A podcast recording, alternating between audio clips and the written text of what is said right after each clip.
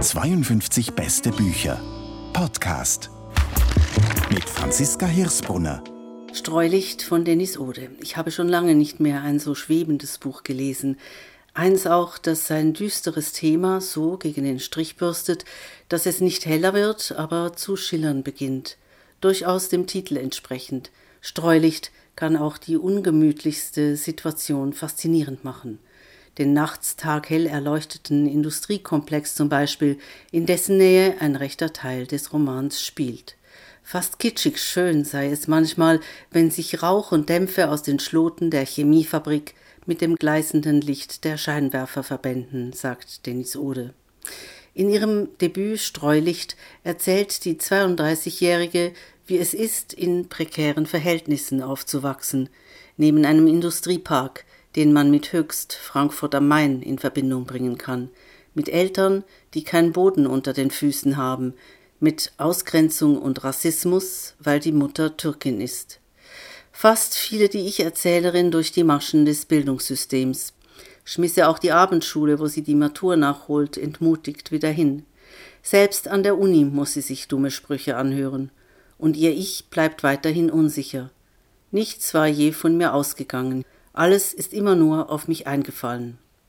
Streulicht ist keine vom Aschenputtel zur Prinzessin Geschichte, kein man schafft es, wenn man nur dran bleibt Bericht. Streulicht ist eher eine Forschungsreise. Ich finde es interessant, darüber nachzudenken, aus welchen Gründen Menschen nicht in der Lage sind zu handeln. Aus welchen Gründen sind Menschen nicht in der Lage zu handeln? Wie kommt es, dass Rassismus noch heute so munter grassiert? Und inwiefern ist Streulicht ein autobiografischer Roman? Hören Sie dazu Denis Ode in diesem Podcast. Streulicht erzählt von einer doppelten Orientierungslosigkeit. Die Ich-Erzählerin wird in der Schule wegen ihrer türkischen Wurzeln systematisch ausgegrenzt, zu Hause ist sie mit Eltern konfrontiert, die regelrecht entfremdet sind.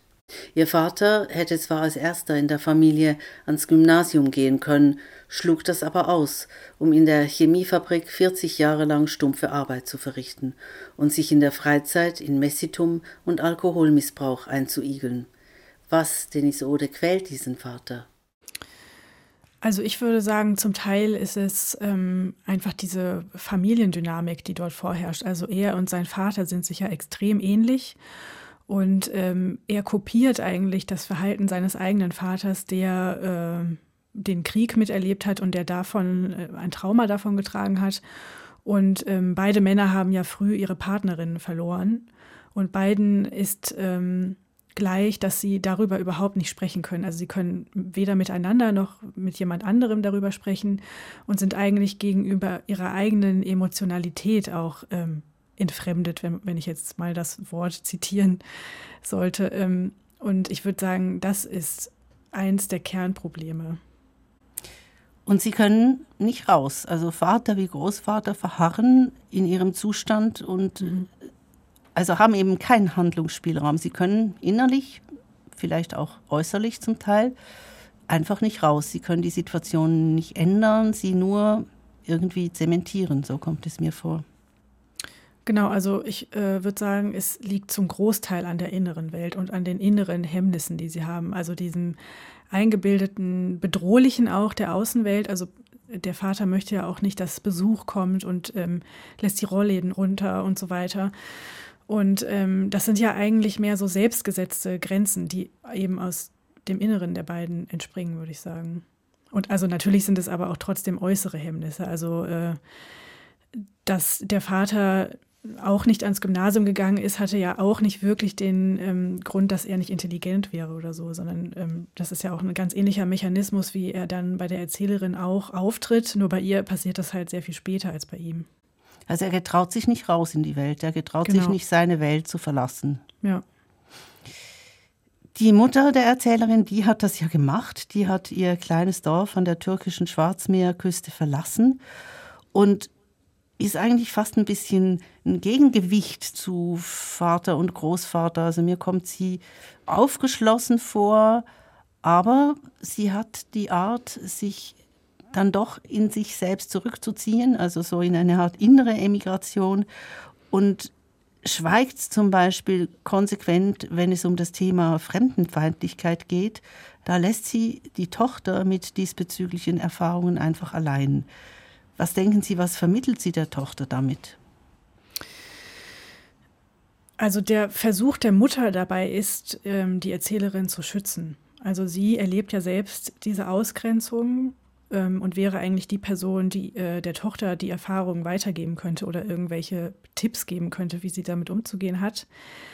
Aber ähm, der Weg, den sie wählt, ist dann eben einfach so zu tun, als wäre das nicht da und der Erzählerin zum Beispiel auch an dieser einen Stelle zu sagen, du kannst mit dieser rassistischen Beleidigung nicht gemeint sein, weil du bist Deutsche.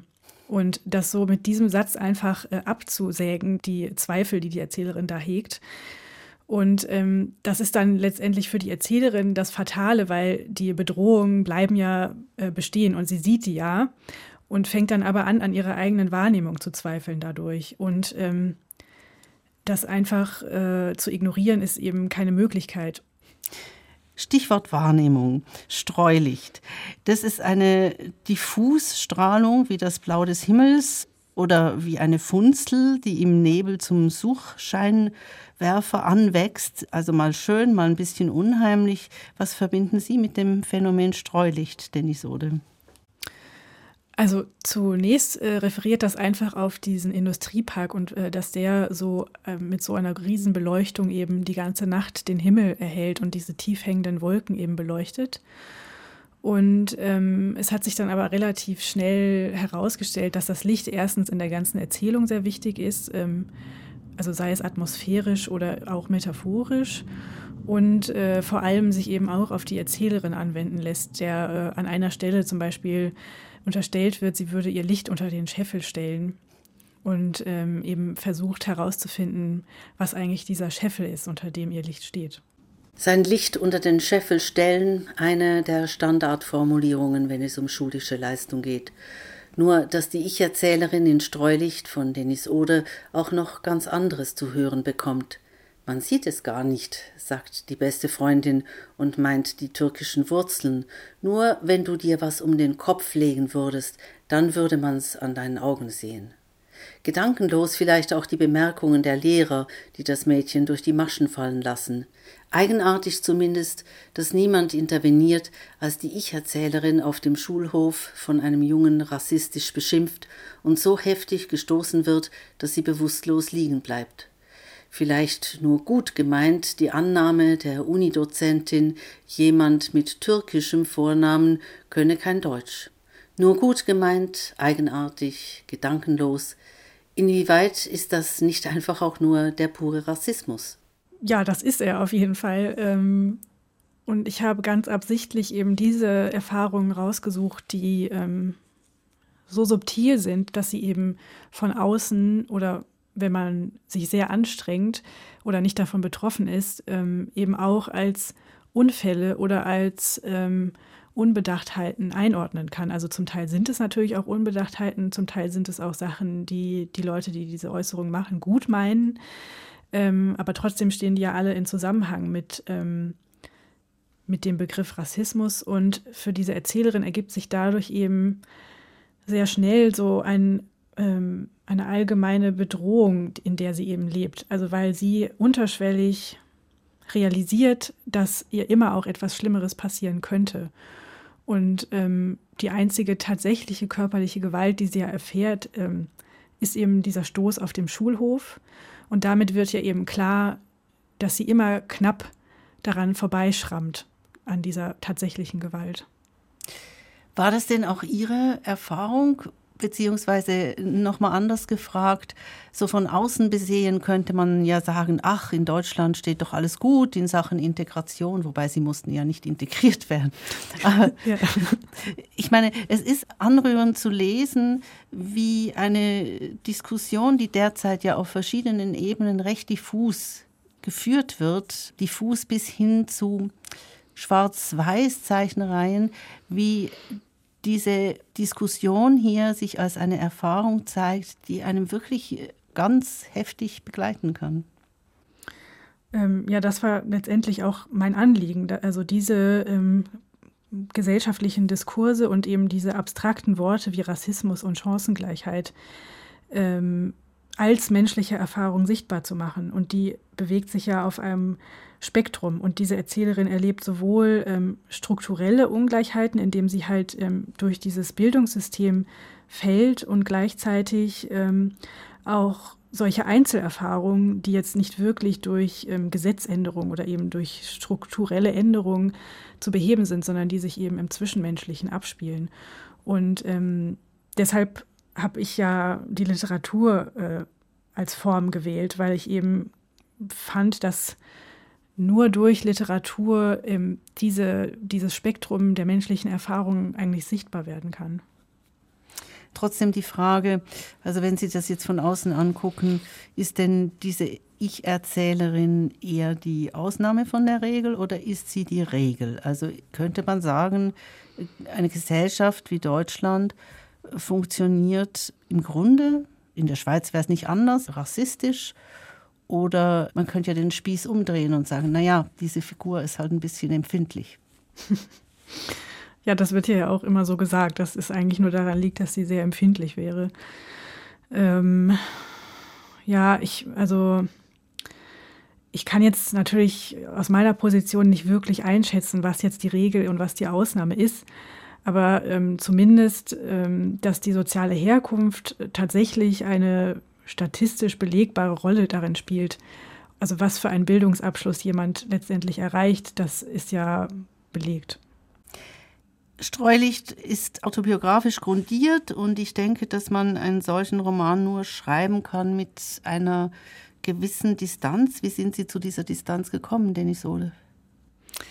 Ja, ich würde gar nicht sagen, dass der Roman autobiografisch ist. Also ich äh, also was mit mir ähm, gleich ist, ist, dass ich auch diesen Bildungsweg gegangen bin und dass ich auch natürlich ähm, türkische Wurzeln habe und so weiter.